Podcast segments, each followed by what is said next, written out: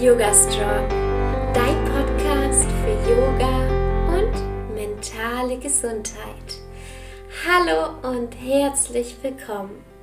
Ich bin Alexa Katharina und ich unterstütze Menschen dabei, Yoga in ihr Leben zu integrieren und nachhaltig an ihrer mentalen und körperlichen Gesundheit zu arbeiten.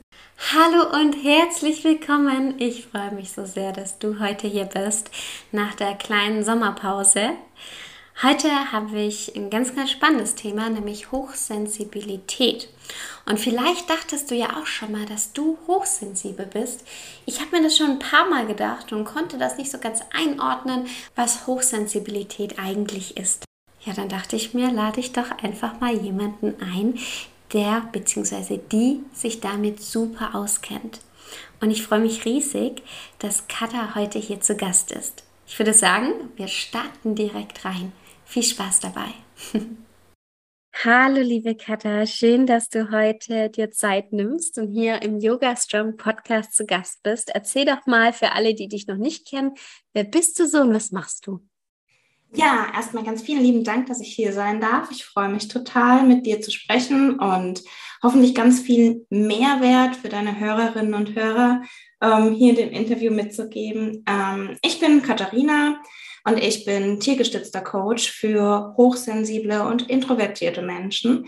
Und ja, das ist so das, was ich mache. Ich helfe Menschen, die hochsensibel sind, dabei in ihrer Hochsensibilität ihre Stärke zu finden und Menschen, die introvertiert sind, dabei in dieser Welt, die so sehr extravertiert ist, besser klarzukommen und sich auf sich, auf sich rückbesinnen zu können. So spannend. Und ich habe vorhin gelesen, dass tatsächlich hochsensibel nicht immer introvertiert heißt. Das weißt du, das wolltest du uns bestimmt auch schon erzählen. Und ähm, da wollte ich dich jetzt aber mal abholen, weil viele denken ja, Hochsensibilität ist introvertiert direkt, beziehungsweise sind auch die meisten. Wie würdest du Hochsensibilität jetzt beschreiben, wenn man so eine kurze Definition geben müsste? Mhm. Genau, also ich fange mal genau da an. Hochsensibel sein heißt nicht unbedingt immer introvertiert sein. Es gibt auch viele Menschen, die hochsensibel sind, aber extravertiert. Ähm, Im Umgang sagt man auch ganz extrovertiert, ähm, aber beide Begriffe können verwendet werden und sind richtig. Das heißt, das sind zwei Phänomene, die unterschiedlich voneinander sind. Wobei einige Sachen, die mit Hochsensibilität zu tun haben, schon auch damit korrelieren, hm, warum introvertierte Menschen oft introvertiert sind. Und zwar ist es so, dass Hochsensibilität etwas damit zu tun hat, dass das Nervensystem der Menschen sensibler auf Reize reagiert. Und das ist bei Introvertierten oft auch der Fall, dass das so ist. Aber das kann durchaus auch sein, dass man ähm, extravertiert ist und hochsensibel und eben dieses feine Nervensystem hat. Und das bringt die Leute tatsächlich in so einen Spagat zwischen ihrer Extraversion und ihrer Hochsensibilität, der gar nicht immer so einfach zu bewältigen ist für die Leute. Was ist denn jetzt genau oder wie fühlt sich das an, wenn man hochsensibel ist und wie bekommt man das überhaupt raus, ob man jetzt hochsensibel ist oder nicht? Hm. Wie sich das anfühlt, hochsensibel zu sein, ist eine ganz, ganz, ganz spannende Frage, weil es ist bei jedem Menschen ein bisschen anders. Wir sind alle so hoch individuell in der Art und Weise, wie wir unsere Welt wahrnehmen. Und genauso ist das bei Hochsensiblen. Ähm, es gibt ganz verschiedene Arten von Hochsensibilität. Wir haben zum Beispiel das, was die meisten Menschen so klassischerweise damit in Verbindung bringen, die emotionale Hochsensibilität. Das sind Menschen, die einfach sehr stark fühlen und auch sehr empathisch sind und sehr oft die Gefühle im Außen wahrnehmen, aufnehmen und manchmal auch ganz schlecht abgrenzen können, ob das, was sie gerade fühlen, ihre eigenen Gefühle sind oder ob es das ist, was sie von einem anderen Menschen aufgenommen haben oder von einer Situation aufgenommen haben. Aber es gibt auch noch andere Arten von Hochsensibilität. Ähm, wir haben zum Beispiel sensorische Hochsensibilität, die sich auf jeden einzelnen unserer ähm, Sinne beziehen können, also visuell, olfaktorisch, ähm, hören, also auditativ, ähm, aber auch das Fühlen.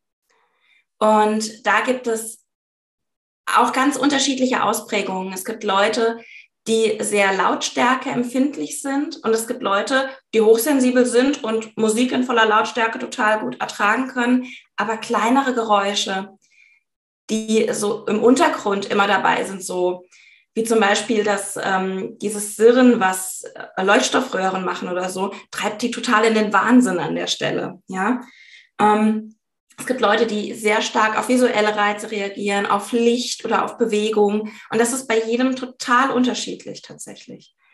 Ähm, dann gibt es auch noch die Form, und das haben fast alle Hochsensiblen, die ethische Hochsensibilität. Das heißt, wenn man eine Sache hat, gerade im emotionalen Bereich, hat man meistens auch diese ethische Hochsensibilität. Und das hat etwas mit einem ganz, ganz starken moralischen Verständnis davon zu tun, was richtig ist und was nicht richtig ist. Und dieses Reagieren darauf, was in unserer Welt falsch und schief läuft.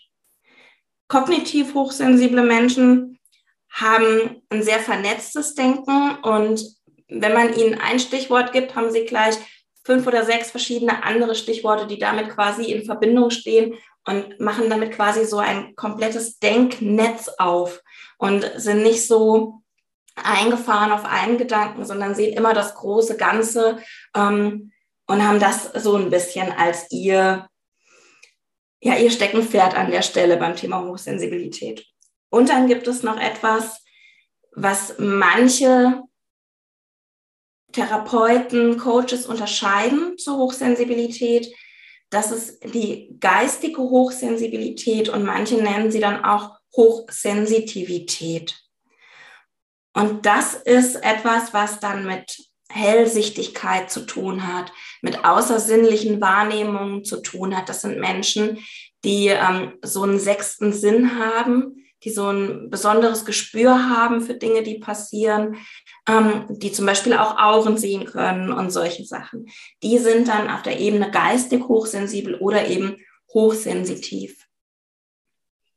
Wie bekomme ich denn jetzt raus, ob ich hochsensibel bin? Wir hatten es ja schon mal besprochen und darauf würde ich gern nochmal eingehen.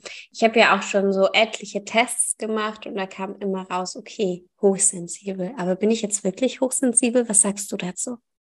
Genau, also du hast ja gerade schon angesprochen, es gibt diese Tests, die man machen kann. Ähm, es gibt zum Beispiel den Test von ähm, Elaine Aaron, der ist tatsächlich ziemlich gut. Den kann man wirklich mal machen. Das ist so die Person, die in der Wissenschaft das erste Mal so dieses Phänomen der Hochsensibilität mit untersucht hat. Ähm, den findet man im Internet auch, wenn man das eingibt. Also Elaine Aaron Test Hochsensibilität. Aber mh, mm, Hochsensibilität ist keine Erkrankung. Das ist keine Diagnose, wo man irgendwie einen Katalog abhaken kann und kann sagen, okay, wenn fünf von den sieben Dingen zutreffen, dann ist die Person hochsensibel. Ich glaube, wenn man das selber für sich spürt und wenn man selber spürt, dass man Sachen mehr wahrnimmt als andere, wenn man selber das Gefühl hat, hochsensibel zu sein, dann ist das schon ein sehr, sehr guter Anhaltspunkt dafür, dass man es tatsächlich ist. Und ähm, es gibt auch wir haben ja gerade schon darüber gesprochen, dass es diese ganz unterschiedlichen Arten von Hochsensibilität gibt. Und es gibt Menschen, die vielleicht nur in einem dieser Bereiche ganz besonders sensibel sind. Und wenn ich emotional ganz besonders sensibel bin, aber sensorisch überhaupt gar keine Anhaltspunkte habe, dass ich hochsensibel sein könnte, bin ich dann hochsensibel oder bin ich es nicht? Ich bin der Meinung, wenn ich in einem Bereich eine Hochsensibilität habe, dann darf ich mich auch als hochsensibel bezeichnen. Ja, ich finde auch, wir brauchen dem Ganzen ja auch nicht immer ein Label zu geben. Ähm, das möchten wir ja immer und es darf jeder so für sich natürlich auch ähm, ja da seinen Weg finden. ich, wenn ich jetzt an Hochsensibilität denke, denke ich oft an Anstrengung, an Stress. Also bei mir ist es zum Beispiel so, dass ich war dieses Jahr schon ähm, in einem Setting von Menschen, die, ähm, wo sehr viele emotionale an oder sehr viel emotionale Anstrengung war, wo ich sehr präsent sein musste, wo ich ähm, ja einfach eine längere Zeit mit Menschen auch beisammen war. Ich habe einfach gemerkt, wow, das ist sehr, sehr anstrengend für mich. Ich brauche da manchmal einfach wieder Zeit, um Energie zu tanken. Also ich merke auch jetzt, ähm, auch vor kurzem waren wir jetzt auch in einer, auf einer Veranstaltung und da waren auch ganz viele Menschen. Und es war einfach, es ist immer anstrengend für mich, so wenn viele Menschen sind und wenn es über eine längere Zeit geht. Also je mehr Menschen das sind, desto kürzer ähm, sind meine Energiereserven sozusagen oder desto schneller sind sie aufgebraucht.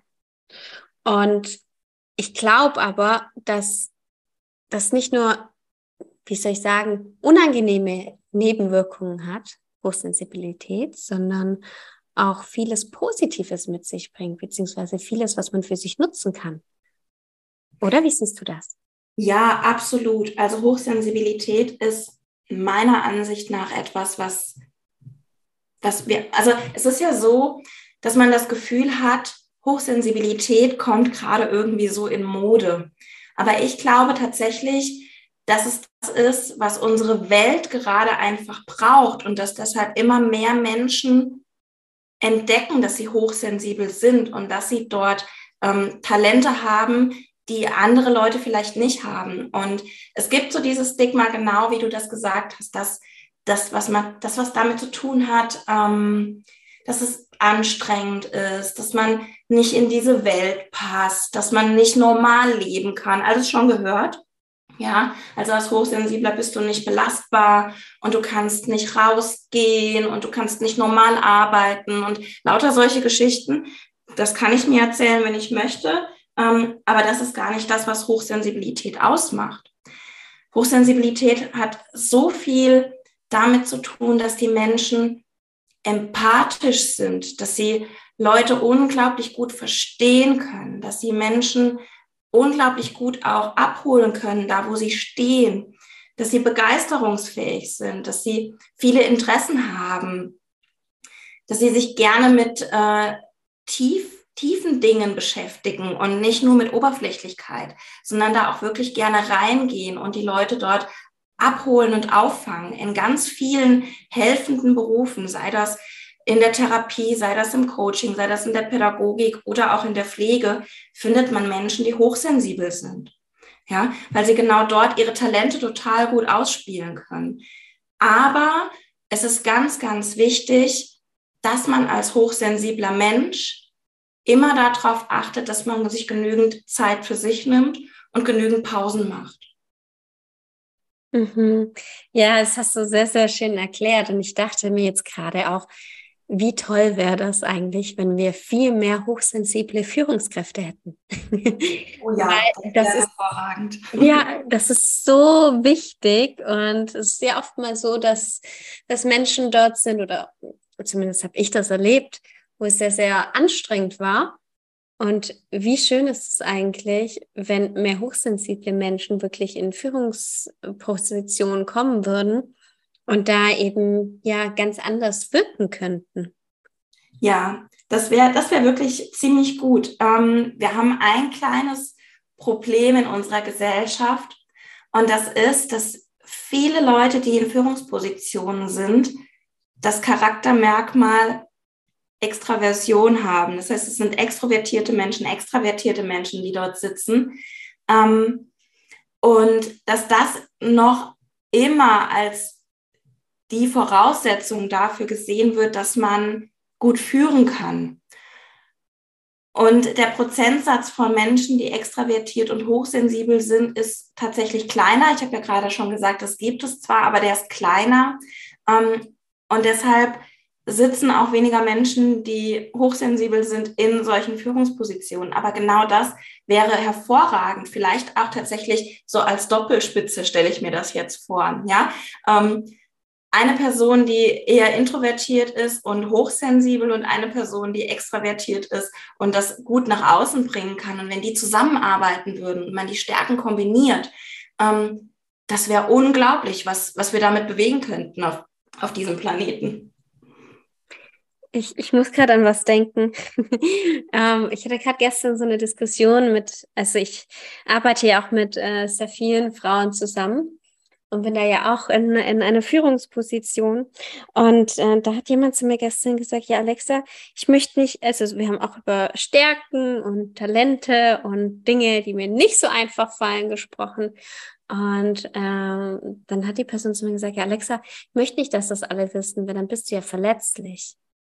Und dann dachte ich, und dann habe ich auch gesagt, hm, ich sehe das ein bisschen anders. Ich finde, dass genau, wenn man weiß, was so die Talente und Stärken der Einzelnen sind, dass das ehrlich gesagt ähm, ganz viel Chance gibt.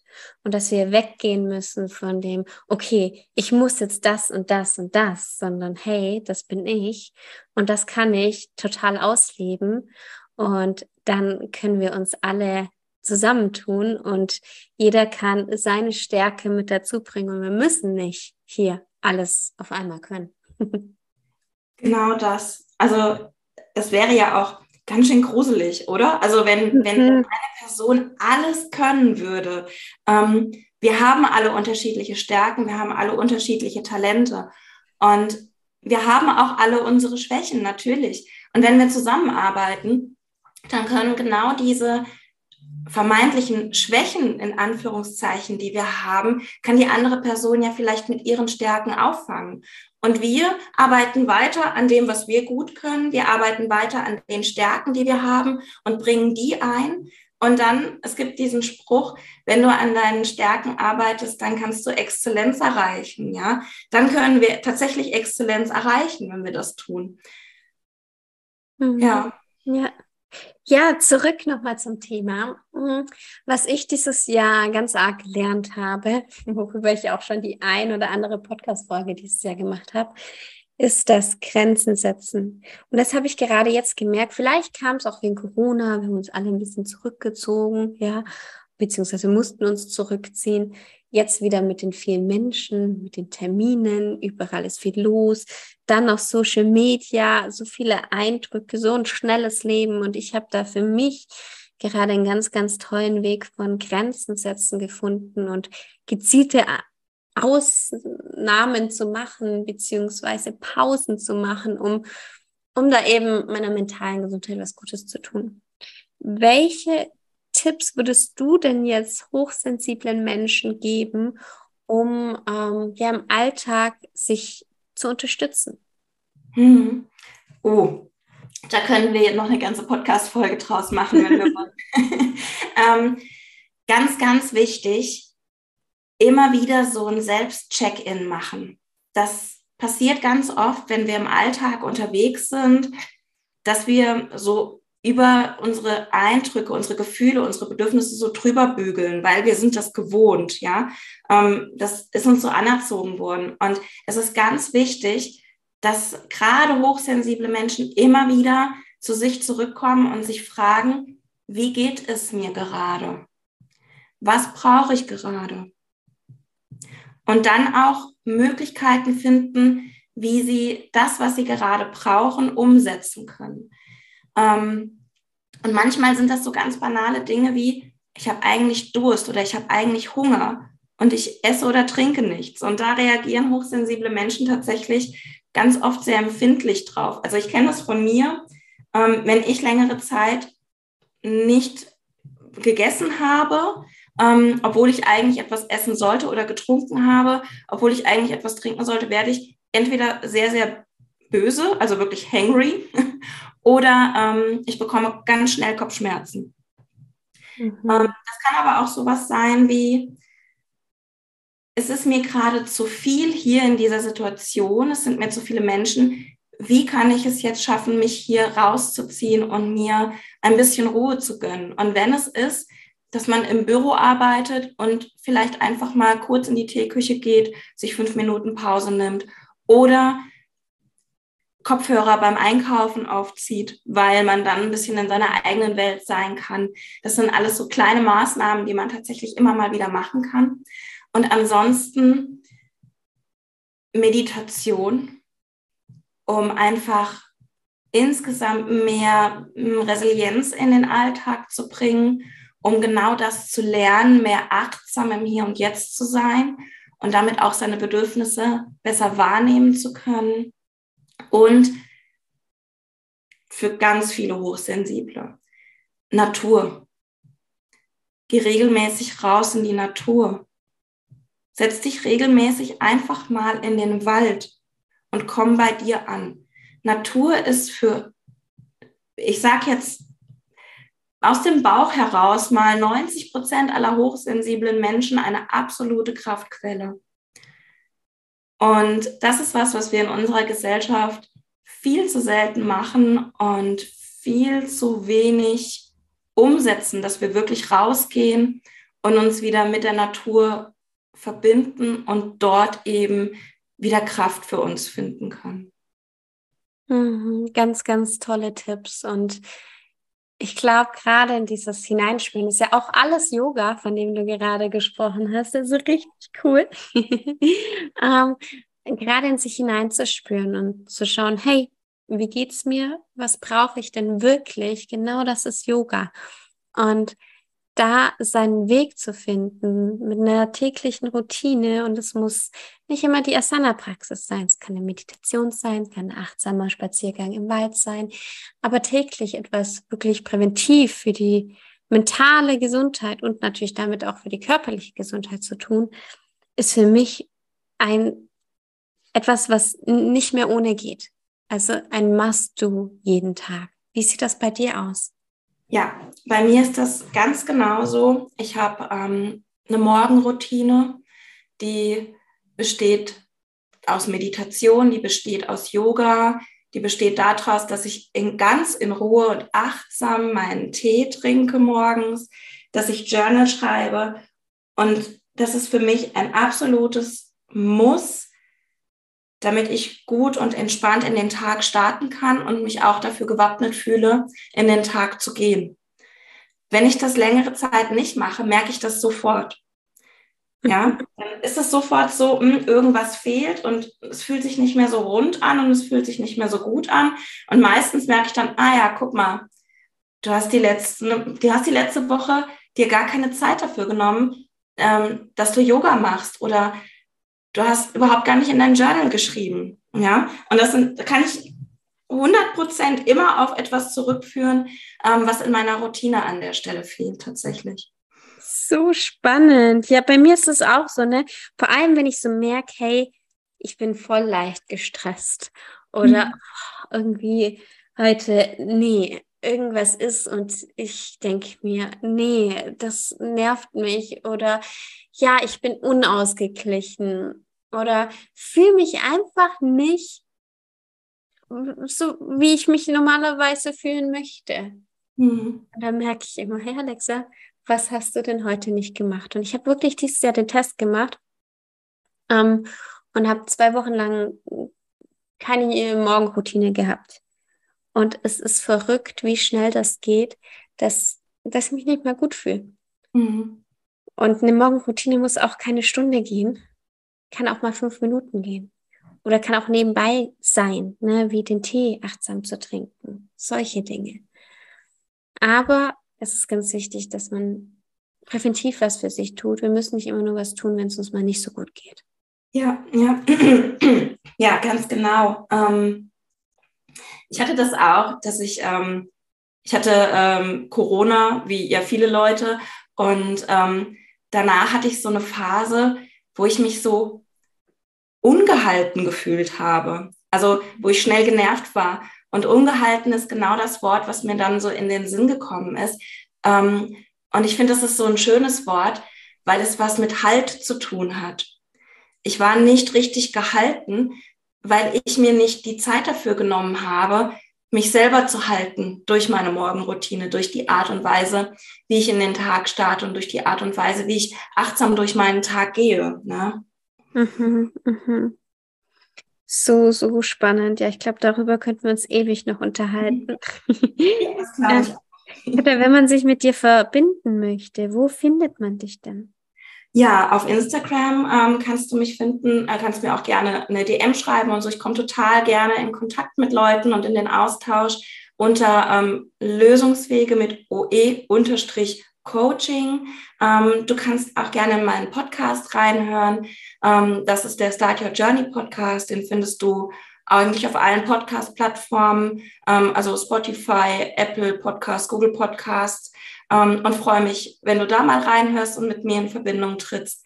Und ähm, ich habe nächsten Monat, und zwar am 27.08., ähm, das ist ein Samstag, ein Webinar zum Thema Stop Overthinking, weil dieses Überdenken ist auch so ein klassisches Ding, was Hochsensible ganz, ganz oft machen und der findet dann live statt.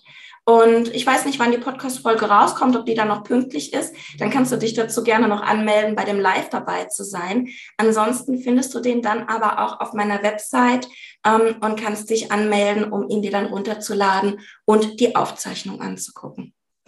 Ja, ich glaube, so müssen wir das machen, weil ich bin ja in der Sommerpause und ähm, deswegen produzieren wir, also wir haben jetzt hier den 25. Juli und ähm, deswegen produzieren wir hier den Podcast ein bisschen vor.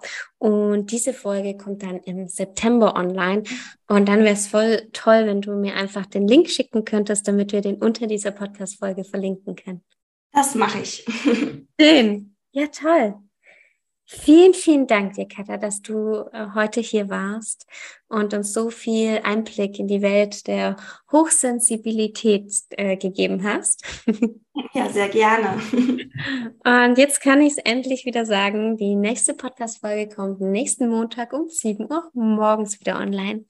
Bis dahin wünsche ich euch eine wunderschöne Woche. Bis ganz bald und Namaste.